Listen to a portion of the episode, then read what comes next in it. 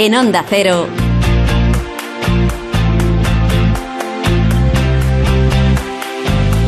La brújula del verano.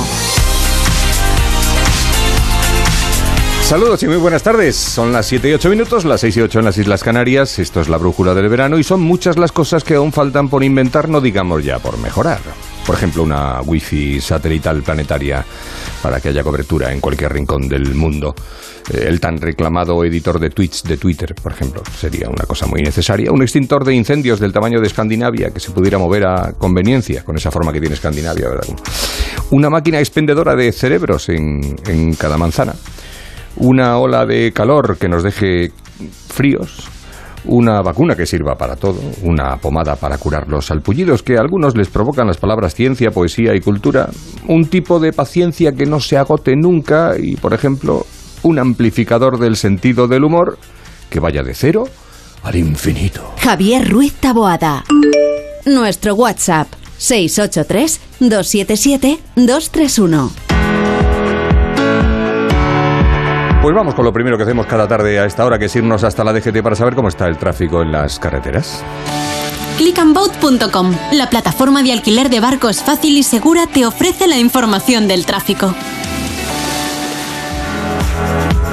Don David Iglesias, muy buenas tardes. Buenas tardes, Javier. Momento complicado a esta hora de la tarde en Burgos. El incendio de un camión mantiene cortada la AP1 entre Briviesca y Quintana Paya en sentido Vitoria y desvío por la antigua Nacional 1. Además, otras colisiones en Zaragoza, en la A23 de entrada, en Paniza y también en Guipúzcoa, en la AP8 a su paso por Zarauz en dirección a Cantabria. Y especial precaución por los incendios. Hay en este momento dos vías principales cortadas, Javier. La A75 Neurense a su paso por Berín en ambos sentidos y también la C16 en Barcelona, en San Fruitos de Baques, también en ambos sentidos. Y hay otras 13 vías secundarias cortadas por esos incendios forestales en Ávila, Salamanca, Zamora, Barcelona, Ourense y Lugo. Al margen de todas estas incidencias, también en cuanto a retenciones, lo más destacado la salida de Madrid por la A6 en el plantío, en Barcelona, la C60 en Argentona en dirección a Mataró, en Cuenca, la A3 en Castillejo de Iniesta en dirección a Madrid y en Málaga, la AP7 en Torremolinos, sentido Marbella.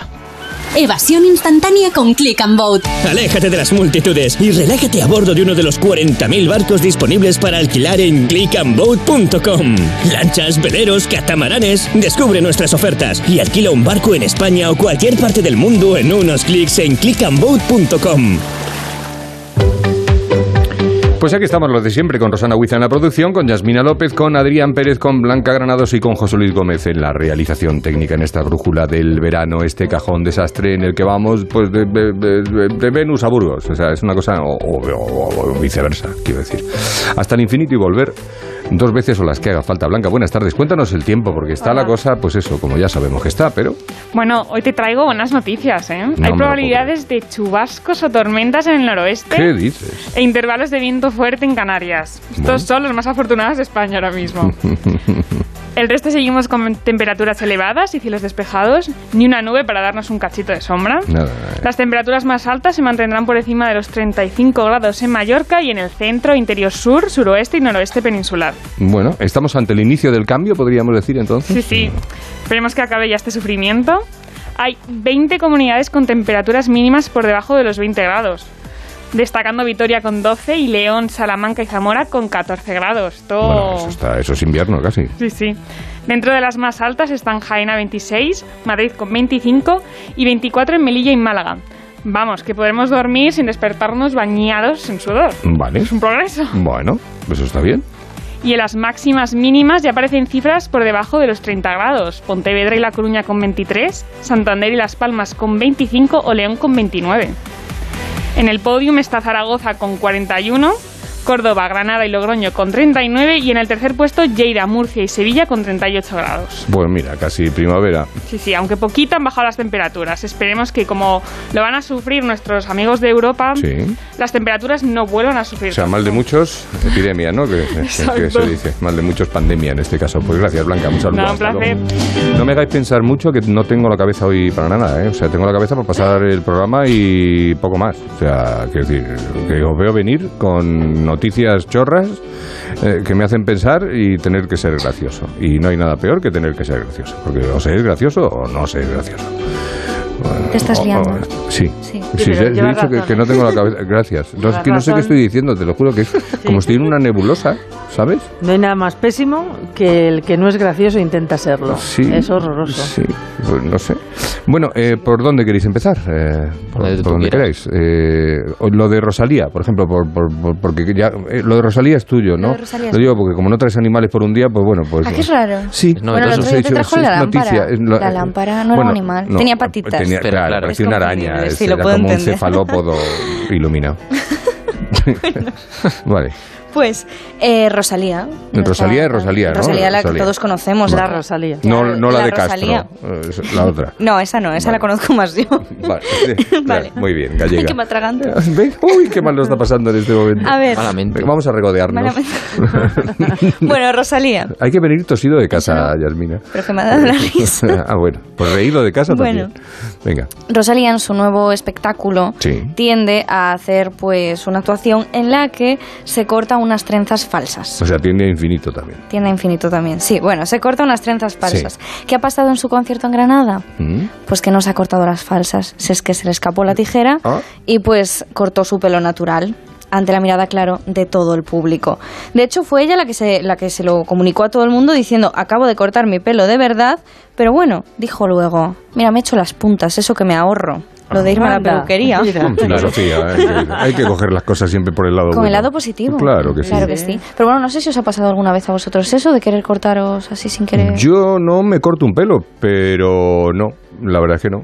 Yo, no, me, yo me suelo autocortar el flequillo. ¿Te atreves? ¿Eres Sí, esa sí, clase de sí. persona? Yo no. Yo lo Sí. hice una vez y... De pequeño, seguro. No, no. Una vez, una vez sí que cogí la máquina esta que dije voy a cortarme yo el pelo al uno. Al uno o al dos, sí. Y, hay un Y es muy difícil. Sí. A mí me o sea, pasó... parece fácil, pero es muy difícil. Cuando Sí, lo haces ¿verdad? tú, No, yo Eh, es que no me atrevo a hacérmelo. Yo tampoco. claro. Pero sí que me pasó de estar estudiando y yo necesitaba tener algo en la mano y no se me ocurrió otra cosa que cogerme unas tijeras y me corté el pelo pero de la, de la pestaña. Pues Ah, muy Me podría haber quedado sin ojo. Ibas ¿eh? haciendo así, clac, clac, no clac, sabes. Ibas haciendo así, clac, clac, No, sin o darte sea, cuenta. yo estaba estudiando inconsciente. y tenía, sí, tenía la manía de como leer en alto mientras le daba y estaba con la tijera en la manita, tic tac, tic Claro, tac. y claro, me-. Os Pues he bien. contado ya a vosotros el figura que se metió una bombilla por allí atrás. Sí que no. Sí, ¿no? Os lo he contado. Sí, sí, pues sí. este mismo figura, cuando era pequeño y lo, Sí. las cosas que veía en los dibujos animados, luego él lo intentaba hacer, además de, inten- se- de meterse la bombilla por, Eh, por sálvase a la parte. por sí. allí y para ver si lucía, también cogió unas tijeras y le cortó el pelo mientras, a sus hermanas mientras dormían. Ah, muy Pero que escriba un libro esa persona. Una persona es Se un forra. crack, es un crack. No, sí, el milagro de que- cosas es que siga vivo. ¿Y las niñas? No lo las niñas nada. Al día siguiente las niñas fueron a echarse colonia y la colonia había vaciado los botes y los había rellenado con su pipí. Ah, También, es que Ay, me no. acabo de acordar que es el mismo figura. Pero este es... que es- hace es- que les cortó el pelo, les llenó de pipí las colonias. ¿Es conocido tuyo o sí, es sí, de- es un primo Ah, hermano de mi marido. Él le debe estar Ah, gustando que estés compartiendo Sí, aquí está todos sus encantado. Un saludo para Por eso no decimos el nombre, Nada, porque con un poco nada. de suerte pues no se entera Además, nadie. Además te lo puedes estar inventando perfectamente. o sea También, que sí, son pues, cosas normales. que, eh, sí, Súper espectáculo. Por eso, con tal de hacer espectáculo o cualquier cosa. Invéntate algo, Adrián, lo que quieras. O cuéntanos la noticia que nos trae, vamos, lo que Venga. Que es como inventada. Sí, o no. ¿O no? Eh, en teoría no hay ningún estudio que lo afirme, que es que, eh, bueno, diversos artículos afirman que el aire, el aire acondicionado puede llegar a engordar. ¿Ves cómo te inventas las cosas? Y si no tú, el que le hizo el estudio. Que no. Que- ¿Por no qué? A ver, explícate. que no tenía nada que hacer. Explícate. Un- claro. Eh, el estudio eh, no refleja que hay una relación directa entre el uso del aire acondicionado y el aumento de peso, pero sí que existe uno acerca de la relación de la temperatura con el apetito, ya que a más temperatura, menor es el apetito. Eso es Por- verdad. Entonces, cuando nosotros utilizamos el aire acondicionado, Sí, que cuanto Claro. más Cuanto calor hace, sí, sí, menos que- ganas que- de que comer tengo que tienes. pensarlo. es que Ya te lo traduzco. a yo. más temperatura suele ser... Eh, lo no tienes ganas de comer, Claro. eso es verdad.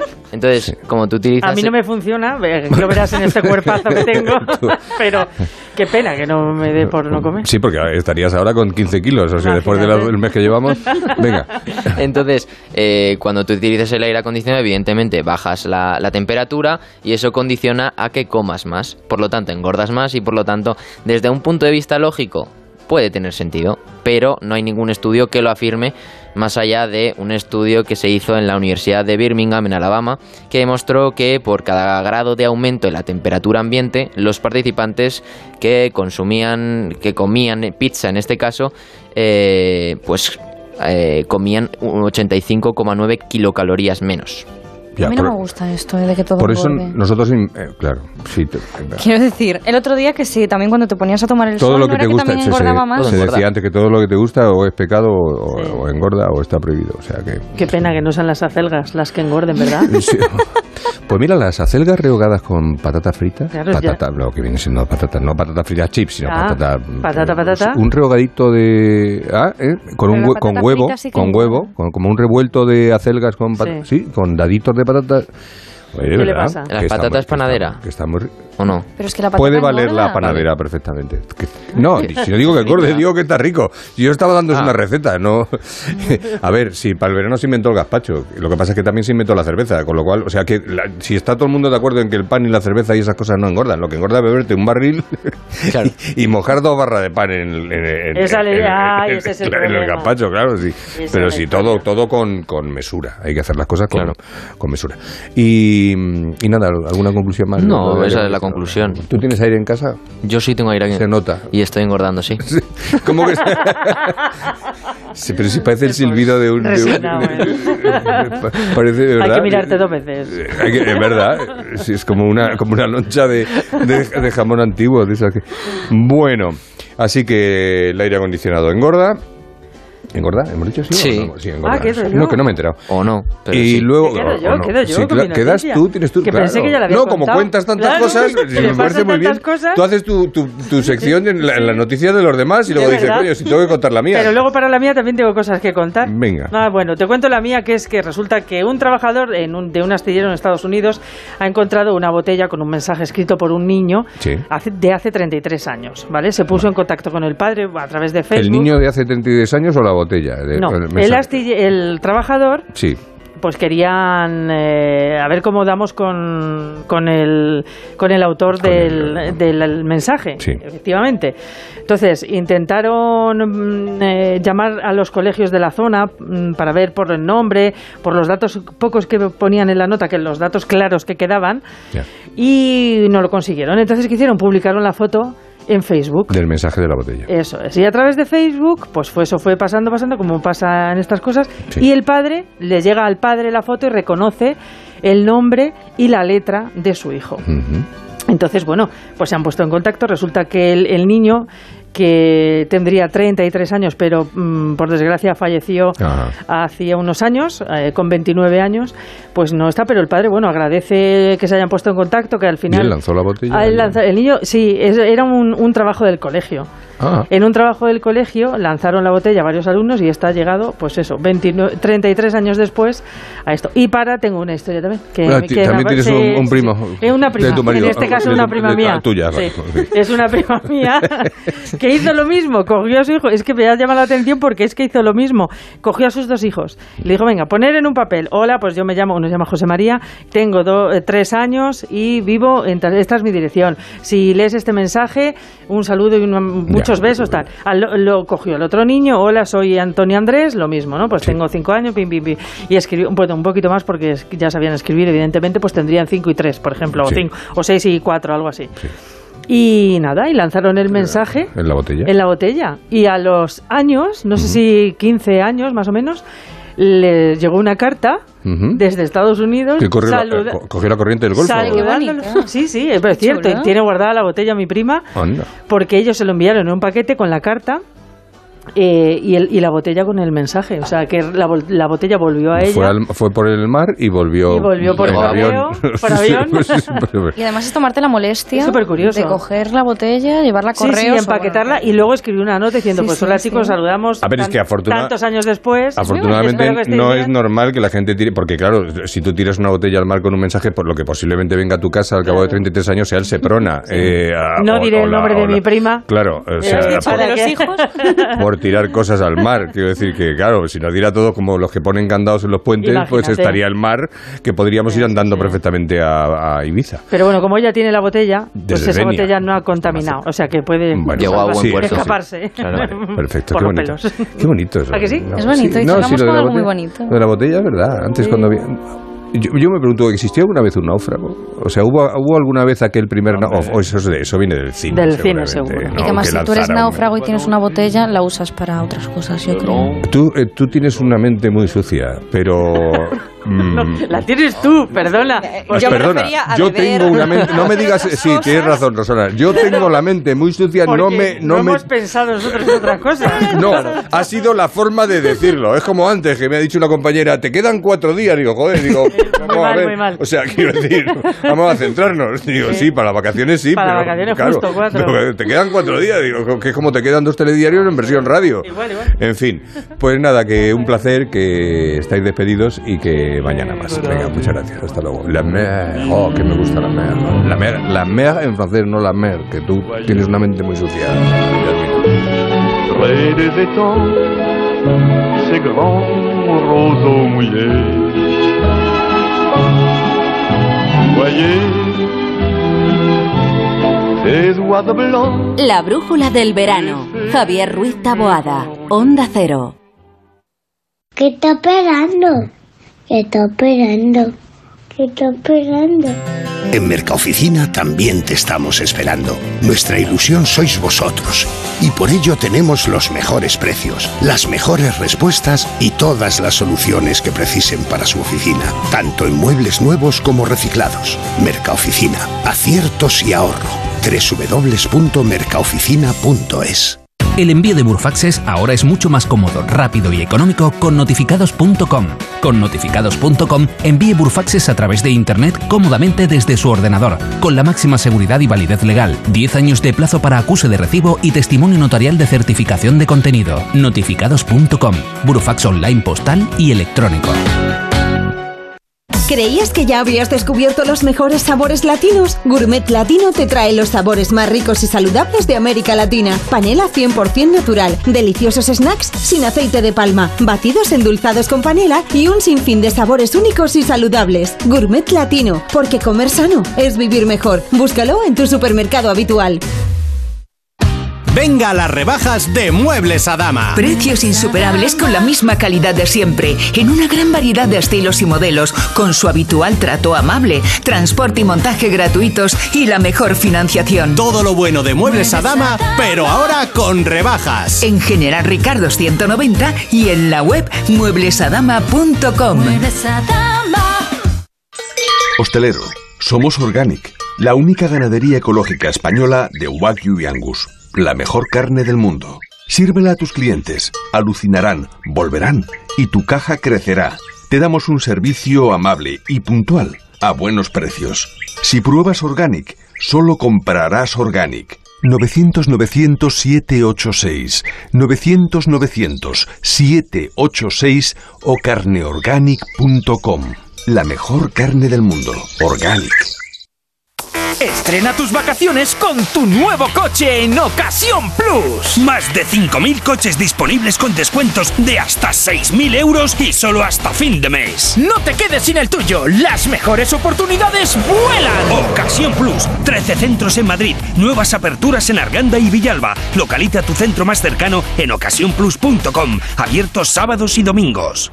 ¿Conoces el nuevo café de fanático by Cafés La Mexicana? Tanzania AA Plus Jane Goodall Project, un café de edición limitada cultivado directamente en el santuario de chimpancés de Jane Goodall, en Gombe. Equilibrado y afrutado, perfecto para tomar con hielo este verano. Un café de fanático, la marca de cafés de origen de La Mexicana. Descúbrelo en sus tiendas o en lamexicana.es y recíbelo en casa en 24 horas.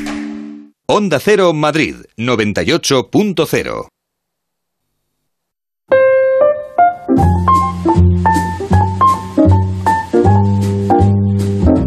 En Onda Cero, la brújula del verano. Javier Ruiz Taboada.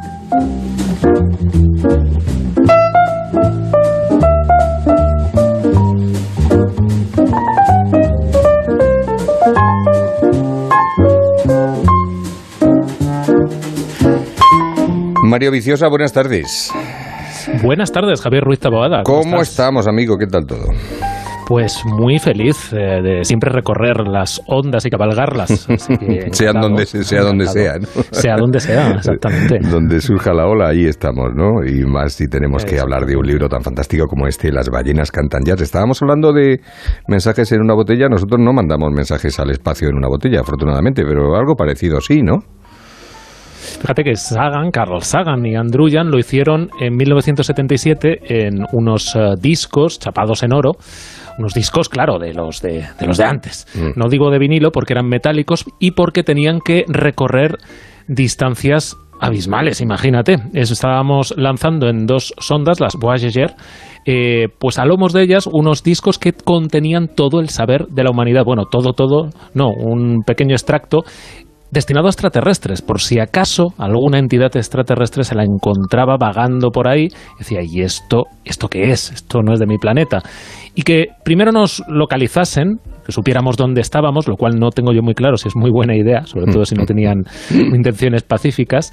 Y lo segundo, una especie de sacar pecho, ¿no? De esto somos la humanidad aquí estamos y, y esto es lo que hemos conseguido, o lo que habíamos conseguido hasta al menos 1977. Una carta de presentación, la tarjeta de presentación más cara del mundo, pero también la más poética, porque eficaz, eficaz, no tengo yo muy claro, ni la ciencia en general, que, que vaya a serlo, toda vez que no nos han respondido a estas alturas y, y tampoco es que haya recorrido por el momento distancias interestelares, ¿no? Como para que Ya. haya podido llegar a, al planeta más cercano que, Por- que tenemos fuera del sistema solar. ¿Y por qué tenemos la impresión de que los extraterrestres de, de, de haberlos, que haberlos haylos, como todo el mundo sabe, como las, como las amigas, eh, hablan inglés?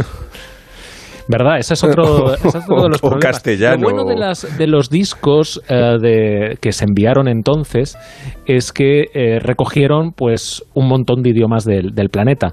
En este libro, en Las ballenas cantan jazz, yo hago una pequeña reflexión a Alice, que es una entidad extraterrestre, a la que me dirijo de manera natural, en este caso, como bien dices, en, en español, eh, en el que bueno, nos complicamos mucho para cifrar esos mensajes para meterlos y condensarlos en esos discos y luego nos complicamos también mucho enviando el saludo hola, la palabra hola, en un montón de, de idiomas. Eh, por si acaso alguno lo, lo hablaban los extraterrestres. Pero me llamó la atención. Por si algún estado de intercambio en Málaga.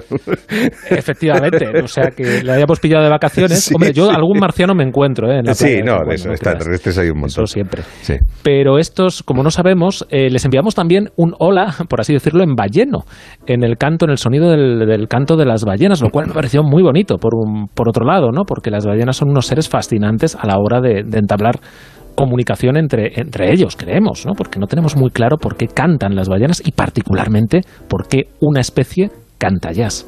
Pues sí, es como los, como, como los, como las personas, pues les cantarán para espantar el- su mal, me imagino, ¿no? Que se dice, que el, el que Sí, canta su Sí, sí. mal espanta. Y la ballena, la verdad es que tienen mucho mal que espantar, porque las hemos Sí, tratado los a humanos, patadas. ese es el primero. Sí, sí, sí, sí. Eh, eh, Las ballenas cantan jazz, el cosmos es un oscuro café y todos los plátanos son el mismo. Es bonito. Pues mira, son tres afirmaciones que le mando yo en forma de cartas a Alice, de otras 28 ¿no? que, Mm. que le remito, y que son titulares que utilizamos los periodistas de ciencia a veces para hacer más atractivos las investigaciones arduas, duras y, relevantes al final de, la ciencia, que cuando se publica en un paper, en una revista científica, en un artículo especializado, no suelen tener unos eh, títulos, unos titulares tan sexys, ¿no? Eh, pero que son los que permiten ¿no? avanzar a la ciencia porque son su código. Cuando tratamos de traducir eh, pues a la ciudadanía este tipo de, de conclusiones a las que llega la comunidad científica, pues lo hacemos a veces desde la poesía, que es como yo me aproximo a Alice en este, en este libro, ¿no? a un extraterrestre. Porque también me planteo, vamos a ver, si Alice tiene noticia de la existencia de una civilización terrícola, Mm. es decir, desde su punto de vista de, de otro planeta, seguramente haya tenido noticia de nosotros por la radio. Eso en primer lugar, porque Sí. las ondas de radio viajan por, por el espacio, por el tiempo. Los ecos eh, más antiguos de las primeras luces del cosmos nos llegan en buena medida en forma de ondas, y algunas de esas ondas son radio, pues, pues les habrá llegado por radio. Anda, que como les lleguen titulares como los que usamos normalmente en la prensa de, como acabas de decir, eh, todos los plátanos son, son el mismo, que es uno de los que yo creo que he utilizado, o el propio Las ballenas cantan jazz, ¿qué pensarán de nosotros? Así Sí, que este libro también es un poco pliego de descargo, ¿no? Una aclaración de, sí, esto es la Tierra, pero vamos a explicarlo con un poquito más de detalle. Vamos a ir un poquito más allá de la, de la metáfora y hacerlo atractivo y, y bonito, incluso para un extraterrestre. No, tú te has quedado un poco con el San Benito porque lo has dicho, que, que piensas que, que los extraterrestres existen, o sea, que tiene que haber. Digo, Yo lo el- creo, di- ¿eh? di- Yo lo creo, tú sí, tú sí. lo crees, ¿no? Digo, he creo, dicho, he después dicho de San la- Benito, pero lo mismo estás convencido, que decir que no. Yo, yo sí, yo estoy convencido, la verdad. Eh, a ver, convencido no, yo obviamente no me dedico a la astrobiología, eh, pero me convence quien sí lo cree, no porque lo haya visto, sino justamente porque no lo ha visto, que eso es muy paradójico, ¿no? Eh, conocí hace unos años a Dimitar Saselov, es un tipo que, que trabaja fabricando vida. Eh, bueno, o al menos lo, lo intenta, ¿no? Porque fabricar vida no se ha conseguido en la Tierra mm, más que por el método eh, clásico y conocido por, por toda entidad biológica, pero uniendo elementos químicos, es decir, a partir de ladrillitos que es- imaginamos que hubo en una especie de sopa primigenia del planeta Tierra hace más de 3.500 millones de años, eh, pues eso no lo ha conseguido nadie, pero lo intenta. Y este Dimitar Saselov, de la vieja escuela soviética, este eh, allí en Estados Unidos trata de fabricar cosas parecidas a la vida o, estructuras moleculares precursoras de, vida para tratar de ver si no será que ya hemos encontrado vida, a lo mejor en algún planeta, en alguna exploración, y no nos hemos dado cuenta, o, o para poderlo reconocer cuando quizás lo encontremos, ¿no? cuando encontremos los más mínimos elementos que nos puedan decir que hay indicios eh, biológicos. Y cuanto más Claro, porque vida, vida, vida extraterrestre, perdona Mario, puede ser una bacteria perfectamente. Es decir, no estamos Bueno, hablando de que, de que lleven Y bermudas. bueno, y menos. Y menos. Y menos. Puede ser una bacteria en Bermudas, a lo mejor, y eso nos Sí. eh, llevaría una sorpresa, porque Sí. las, las bacterias nos están sorprendiendo mucho últimamente. ¿eh? Sí, O sea. Es decir, hay- eh, son capaces de vibrar, crear eh, sus particulares métodos de protocomunicación, por así decirlo, pero, pero sí, efectivamente, asumimos que pueden ser cosas muy pequeñitas, ¿no? que pueden estar incluso bajo la superficie. Si no de Marte, que bueno, es un sitio hostil, pero podría ser sí de alguna de las lunas, de los satélites de los planetas grandes del sistema solar. Eso yo creo que tarde o temprano aparecerá algo que podamos estar cerca de llamar vida. Ahora, que sea igual a la vida en la Tierra, bueno, pues eh, que esté evolucionado de una manera similar a la de la Tierra, ¿no? pues eso es complicado, ¿no? Porque, como decías Carl Sagan, ¿no? Tenemos eh, la partitura, nos falta la música de, de la Sí, vida. la verdad es que en la hipótesis del cosmos cualquier cosa es posible, porque si estamos nosotros en este planeta, ¿por qué no va a haber mm, gente parecida o incluso mejor en otro? Es verdad, esa es la, la parte de la estadística, ¿no? La Claro. matemática que nos dice que eh, eh, cuenta a nuestro favor que, que efectivamente podría haber eh, vida e incluso como la famosa ecuación de, de, Francis- de- de Drake, ¿no? Que, que decía que bueno hay una probabilidad de que efectivamente habiendo un universo eh, con una cantidad tan enorme de, de galaxias y por tanto de, de miles y miles de millones y millones de, de planetas, eh, pues que en alguno haya ocurrido algo parecido a lo que ocurrió en la, en la Tierra, ¿no? O sea, que ahí está. Y pese a ser muy excepcional, ¿eh? lo que pasó aquí, o sea, tú rebobinas la historia de la Tierra y dices, ostras, es que lo que ha pasado aquí es casi único, ¿no? Bueno, único en un universo, vamos a asumir que sea finito, pero, pero de una inmensidad enorme, pues ya no es tan único, ¿no? Claro. ¿Y por qué la música y por qué el jazz? ¿Y qué canción? qué- ¿Cuál es la playlist del libro? Bueno, el libro incluye una lista de reproducción de, de- no sé si de éxitos, pero sí musical, porque eh, en última instancia, en, en estos discos de las Voyager, que son esa carta de presentación que yo tomo como punto de partida, eh, creo recordar que como tres cuartas partes del contenido eran, eran música. Eh, les enviamos mucha música a los extraterrestres. Yo creo que con la esperanza de que si no tenemos loco. nada de todo lo demás, o por lo menos que, bueno, se lo pasen bien, ¿no? Que, que sean capaces de entender que hay algo de belleza, armonía y matemáticas. La música es matemáticas. Eso Pitágoras fue el, el gran, por así decirlo, inventor de los sonidos que nos suenan bien, al, al menos en la cultura occidental, ¿no? Las relaciones entre proporciones de cuerdas es lo que luego, pues bueno, con el paso de los siglos es lo que nos ha hecho entender que determinadas combinaciones de notas nos gustan y otras son ilegales, porque en la Edad Media había combinaciones literalmente ilegales, o sea, te, te podían condenar porque se, se consideraban demoníacas, ¿no? Y hasta aquí hemos llegado. Pero esa matemática, eso es un lenguaje también, y como eh, bien ha explotado el, el cine, como en Encuentros en la tercera fase, pues ¿por qué no? Ahí podemos cifrar algunos, algunos mensajes. Bueno, aquí no van cifrados, pero sí son una excusa porque, bueno, este también es un libro de música en buena medida. Siempre hay una, una canción ligada a alguna historia científica. A mí me gusta mucho jugar con eso y partiendo del propio título del libro, eh, mi gran revelación es cuando eh, conozco a Kate Stafford, que es una oceanógrafa de Estados Unidos, que se tira años, pues en los inviernos del hemisferio norte, yendo a Groenlandia a grabar ballenas, me pone las grabaciones y yo escucho el Watermelon Man de Herbie Hancock en la versión funky de 1973, ¿no? Y digo, es que esto es el arranque de Bill Summers ahí tocando una botella de cerveza, que lo hacía con una botella de cerveza vacía. Digo, esto, esto no es una ballena, esto es Bill Summers. Y, y ella me decía, es que las ballenas boreales de Groenlandia cantan jazz, a diferencia de las jorobadas, ¿no? Y es verdad, tienen un patrón sobre el que van improvisando y cada año, cada temporada, cada invierno, ella se tiró eh, varios años, ella estudió cuatro años seguidos, sobre todo en 2012-2013, grabó como eh, 73, 76 canciones que eran totalmente nuevas eh, sobre un patrón mm, básico que era el mismo, pero hacían impros, unas 76 impros de casi mil grabaciones. Eh, y dices, ostras, ¿y esto por qué lo hacen? Y dice, no tenemos ni idea, no tenemos ni idea pero el caso es que debe de ser algún tipo de forma de, de, comunicarse bellísima, por otro lado. Pues ballenas, música y mucha ciencia en este libro de Las ballenas cantan jazz de Mario Viciosa. Muchísimas gracias, Mario, mucha suerte, que tengas un feliz verano y que descanses y disfrutes. Un placer, un placer. Un Igualmente, enorme. Mario, hasta luego. Hasta luego.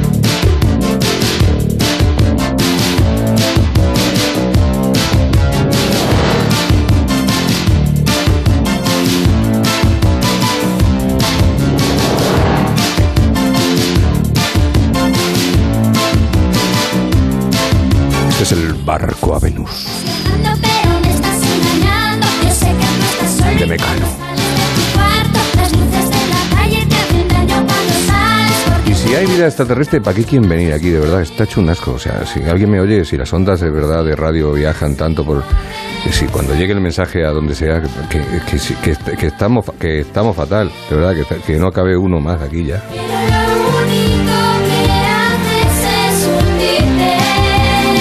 La brújula del verano. Javier Ruiz Taboada. Onda Cero. Adelgazar mientras disfrutas de tus vacaciones es posible y con un 60% de descuento. Infórmate en adelgar.es. Si no puede hacer frente a sus pagos y tiene casa en propiedad, llame a Grupos Eneas 91 639 0347 o escriba a info@gruposeneas.com. ¿Conoces el nuevo café de fanático by Cafés La Mexicana? Tanzania AA Plus Jane Goodall Project, un café de edición limitada cultivado directamente en el santuario de chimpancés de Jane Goodall, en Gombe. Equilibrado y afrutado, perfecto para tomar con hielo este verano. Un café de fanático, la marca de cafés de origen de La Mexicana. Descúbrelo en sus tiendas o en lamexicana.es y recíbelo en casa en 24 horas. Hostelero, somos Organic, la única ganadería ecológica española de Wagyu y Angus, la mejor carne del mundo. Sírvela a tus clientes, alucinarán, volverán y tu caja crecerá. Te damos un servicio amable y puntual, a buenos precios. Si pruebas Organic, solo comprarás Organic. 900-900-786, 900-900-786 o carneorganic.com. La mejor carne del mundo. Organic. Si te preocupas de buscar el mejor colegio para tus hijos y los mejores especialistas para tu salud, ¿por qué dejas la compra-venta de tu vivienda en manos de la suerte? Confía en Vivienda 2. Entra en vivienda2.com, la empresa inmobiliaria mejor valorada por los usuarios de Google. Con los ojos cerrados, Vivienda 2. El 2 con número. Estrena tus vacaciones con tu nuevo coche en Ocasión Plus. Más de 5.000 coches disponibles con descuentos de hasta 6.000 euros y solo hasta fin de mes. No te quedes sin el tuyo. Las mejores oportunidades vuelan. Ocasión Plus. 13 centros en Madrid. Nuevas aperturas en Arganda y Villalba. Localiza tu centro más cercano en ocasiónplus.com. Abiertos sábados y domingos. Los restaurantes La Madreña se han convertido en todo un referente en Madrid de la mejor y más auténtica cocina asturiana. Una amplia variedad de platos que se distinguen por la alta calidad de las materias primas empleadas, traídas directamente desde sus puntos de origen. Además encontrará una esmerada atención y un excelente servicio. Entre en lamadrena.com y saboree lo mejor de Asturias. ¿Ya sabes a dónde vas a ir este verano? ¿A la playa, a la montaña o al extranjero? En Castellana Wagen te ayudamos a poner a punto tu Volkswagen para que sientas la emoción en cada kilómetro. Prepara tu coche y déjalo en perfectas condiciones de carrocería y mecánica, por menos de lo que esperas y con precios cerrados. Reserva tu cita en volkswagenmadrid.es o en nuestros centros Castellana Wagen de la M40 o en las tablas y disfruta del servicio gratuito de recogida y entrega. Vayas donde vayas, tu verano comienza aquí, en Castellana Wagen. Juntos impulsamos el futuro.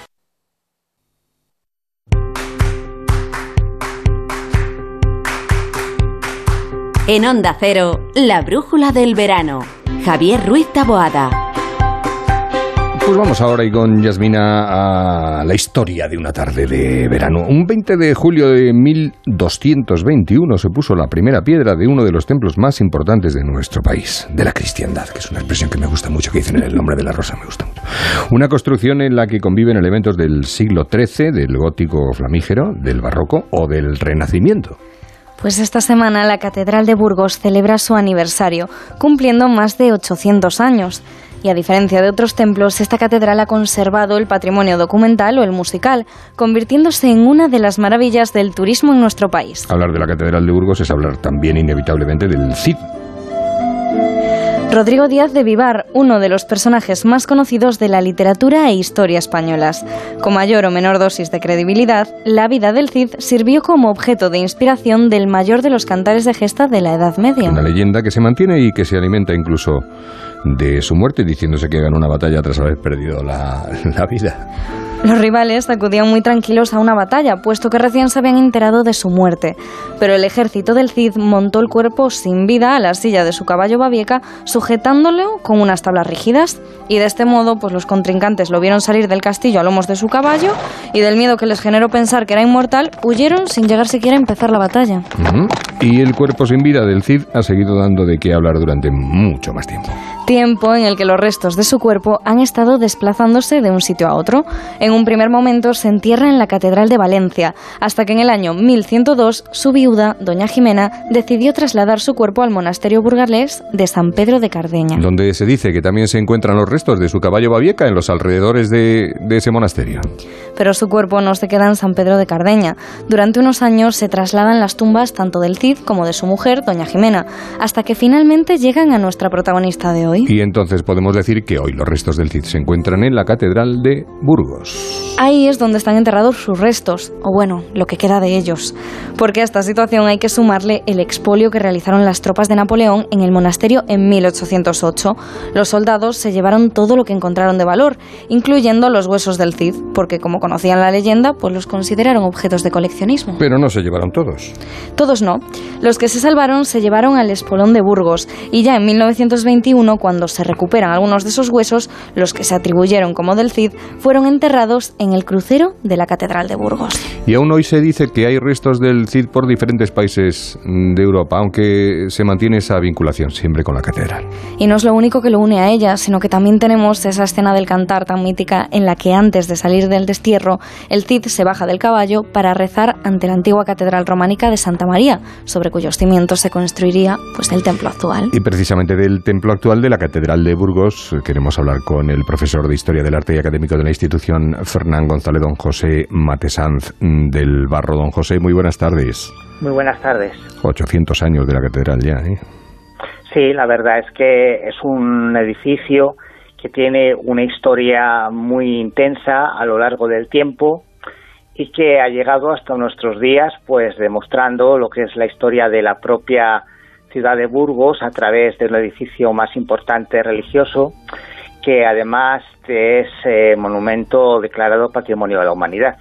Hubo o a finales del siglo XI un- en Burgos un- una catedral que se, luego se destruyó, que se dijo no, no está a la altura de la importancia. La, la verdad que la gente tira cosas que, que es una cosa tremenda. Bueno, Alfonso VI eh, construye, patrocina la catedral románica sobre unos solares donde tenía palacio Fernando I, pero a la llegada del reinado de Fernando III, que casa en esa catedral románica, pues se ve que es una catedral primero pequeña y segundo que no respondía a los nuevos cánones de la arquitectura que se estaba construyendo en Europa y el impulso del obispo Mauricio junto con el también impulso de la propia monarquía, pues hace que se empiece esta nueva catedral gótica, que es la que es base de lo que hoy conservamos. ¿Qué le parece usted más, más especial de esta catedral? Bueno, esta catedral tiene varias cosas especiales. Evidentemente, lo que es el edificio gótico del siglo XIII, siglo XIV. Luego, sobre todo, hay unos elementos que se añaden en el siglo XV que nos enlazan con el gótico alemán, como son las agujas y también la capilla de Condestable, hecha por una dinastía de artistas provenientes del ámbito germánico, y luego sobre todo también el cimborrio, que es uno de los símbolos que marca la topografía de la propia catedral. ¿Y el papamoscas? Bueno, el papamoscas evidentemente porque ese es un reloj que tiene además enraizada la tradición en la población burgalesa y bueno, tiene una historia singular, también legendaria, como otros elementos que hay en esta catedral. Y es un importante lugar de paso del Camino de Santiago, ¿no? Pues sí, sí, sí, es un importante paso y siendo parte del Camino de Santiago también conforma parte de los monumentos que hacen que el Camino de Santiago sea patrimonio de la humanidad. ¿Y, de aquella catedral de, de 1221 queda algo? Pues de la de 1221, sí, de la románica quedan poquitas cosas. Tenemos una pila bautismal, tenemos algunas sepulturas que se señalan son hijos de Alfonso VIII, tenemos una clave de bóveda que también se cree que estuvo en la catedral románica, y luego, claro, de la catedral de 1221, pues el, el edificio principal es lo que sobre él luego se ha ido ampliando las cosas, pero tenemos pues la catedral gótica. Y por terminar por el principio, ¿y la historia del Cid? Pues la historia del Cid eh, se enclava junto con la catedral, ya se ha dicho en la introducción, como en el cantar se habla de que el Cid cuando se va al destierro mira hacia la catedral románica.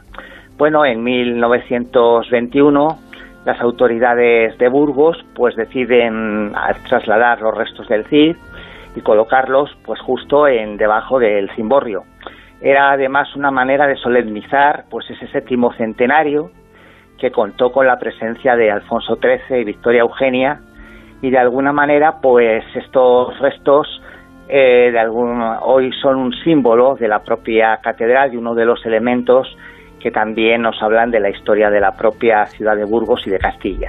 Y usted como estudioso de esta catedral y me imagino que del resto de las catedrales, aunque no se puede estar comparando, porque es lo de ¿qué, te gusta más, Messi o Neymar? Que se decía, bueno, los dos, porque no puedo gustarme, o Cristiano Ronaldo, porque, no pueden gustar los dos. En el caso de las catedrales, ¿cuál le parece que es la catedral más espectacular que hay en nuestro país? Hombre, hay, hay unas catedrales en España que tienen un valor esencial. Por un lado, en, el ámbito románico, la Catedral de Santiago de Compostela, vinculado pues al Camino de Santiago, a la peregrinación.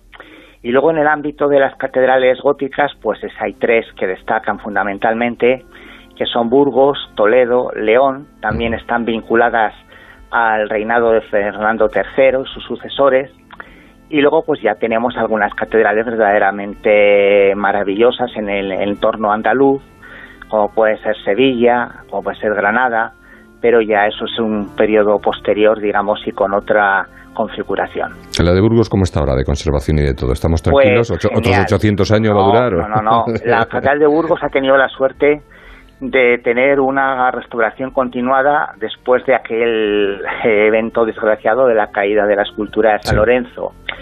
El Cabildo y la sociedad burgalesa, y no solamente la sociedad burgalesa, sino España entera, pues ha hecho porque esta catedral esté hoy perfectamente conservada, y la gente tiene sana envidia cuando sales fuera y dices eh, yo vengo de Burgos y la catedral dicen pues es que está espléndida. Y efectivamente se ha hecho una restauración muy buena y con un plan director que ha tenido pues la gran valentía de ir asumiendo esos retos para que la catedral pues esté durante mucho tiempo pues en un estado de conservación excelente. Pues don José, don José Matesán del Barro, muchísimas gracias por atendernos y contarnos pues, estas cosas de una catedral que, cumple 800 años en, en, nada, en un par de días. Muchísimas gracias y muy buenas tardes. Vale, encantado. Hasta luego. La brújula del verano. Javier Ruiz Taboada. Onda Cero.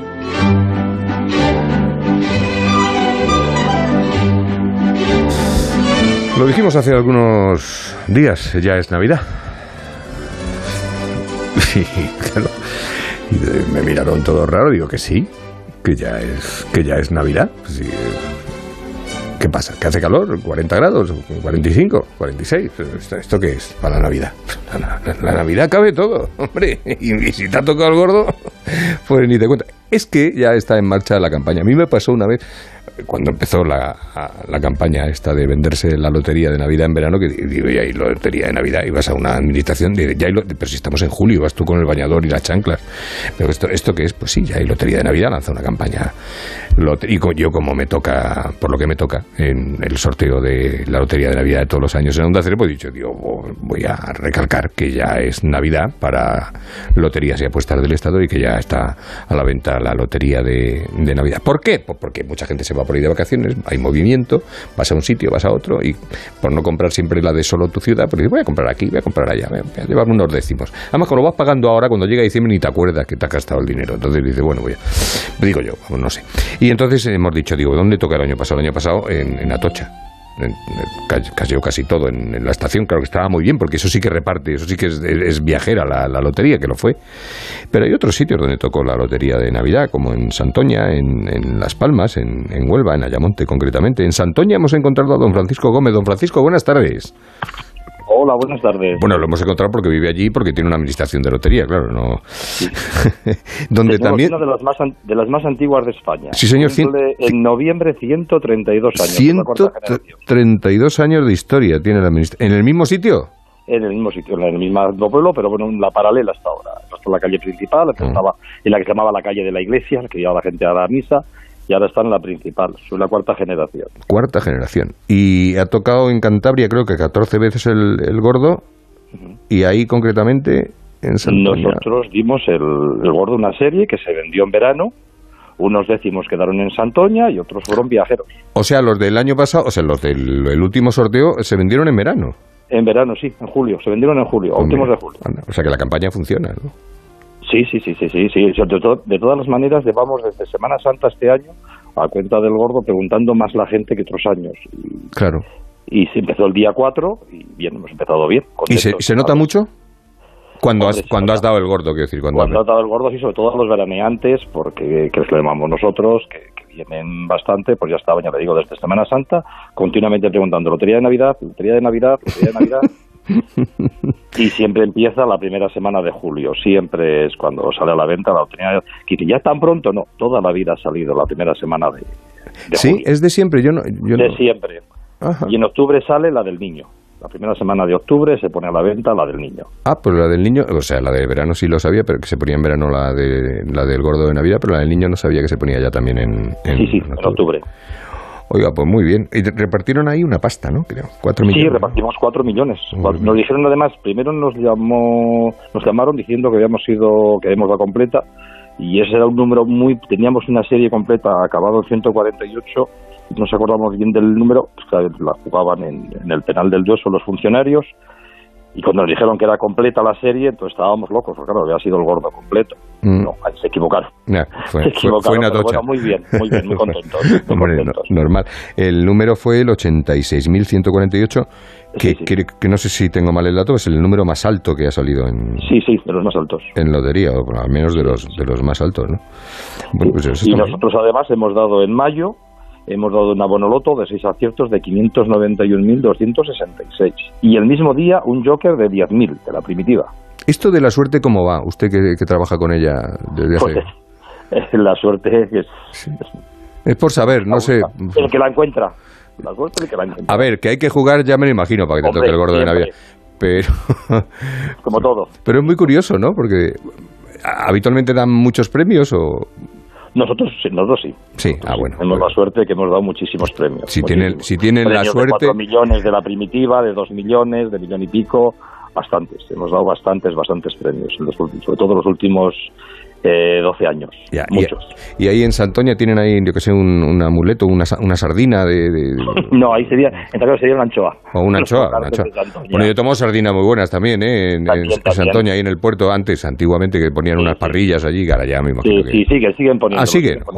sí, en los hay dos asadores ahí y los siguen poniendo en verano, verano, Semana Santa y en verano Qué gusto. se comen muy buen, muy buen pescado. Qué gusto. Bueno, hay que ir a Santoña a comprar lotería o a, o a Lotería comer anchoa. Lo-. Que lotería sobre todo. Tenemos, tenemos el gordo del 2022, eso Vale. seguro. Vale. Muy bien, pues muchísimas gracias y muchísima suerte, don Francisco Gómez. Suerte para todos. Un abrazo muy fuerte. Hasta Adiós. luego. Ya hay lotería de Navidad. Ahí lo tienen. There was a time I used to look into my father's eyes. In a happy home, I was a king, I had a golden throne. Those days are gone, now the memories on the wall. Nos vamos a ir hasta la DGT de nuevo para cerrar el programa y para saber cómo está el tráfico en las carreteras con David Iglesias. Buenas tardes, David. Buenas tardes, Javier. Seguimos muy pendientes de los incendios. En este momento permanece cortada una vía principal, la A75 Neurense, a la altura de Berín, en ambos sentidos. Ya se ha reabierto la circulación, la C16 en Barcelona. Y otras 14 vías secundarias permanecen cortadas por esos incendios en las provincias de Ávila, Salamanca, Zamora, Barcelona, Ourense y Lugo. Además, dos accidentes a esta hora. Uno en Burgos, en la AP1, el incendio de un camión en Quintana Paya dificulta el tráfico hacia Vitoria. Y otro en Zaragoza, en la A23 de entrada a la capital de Aragón, a su paso por Pariza. Al margen de esto, tráfico lento en la salida de Madrid por la A6 en el Plantío, en Castellón, en la AP7 en Moncófar, dirección Alicante, en Valencia, en la A3 en Buñol, sentido Madrid, en Córdoba, en la A4 en Pedro Abad, hacia Madrid y en Cuenca, en la A3, van a encontrar dificultades en Castillejo de Iniesta, hacia Madrid. Pues hasta aquí llegamos. Terminamos la brújula del verano y volvemos mañana a partir de las 7 de la tarde. Ahora se quedan con Juan Lucas y con la brújula general, la brújula resumen informativo del día. Que disfruten de la tarde-noche, que no se derritan y que si van a ser malos, pues llamen a Gómez, que tiene una gana de... Se te nota, vamos, se te nota que está, vamos. Mañana volvemos. Disfruten un saludo a la sintonía de Onda Cero, la brújula del verano.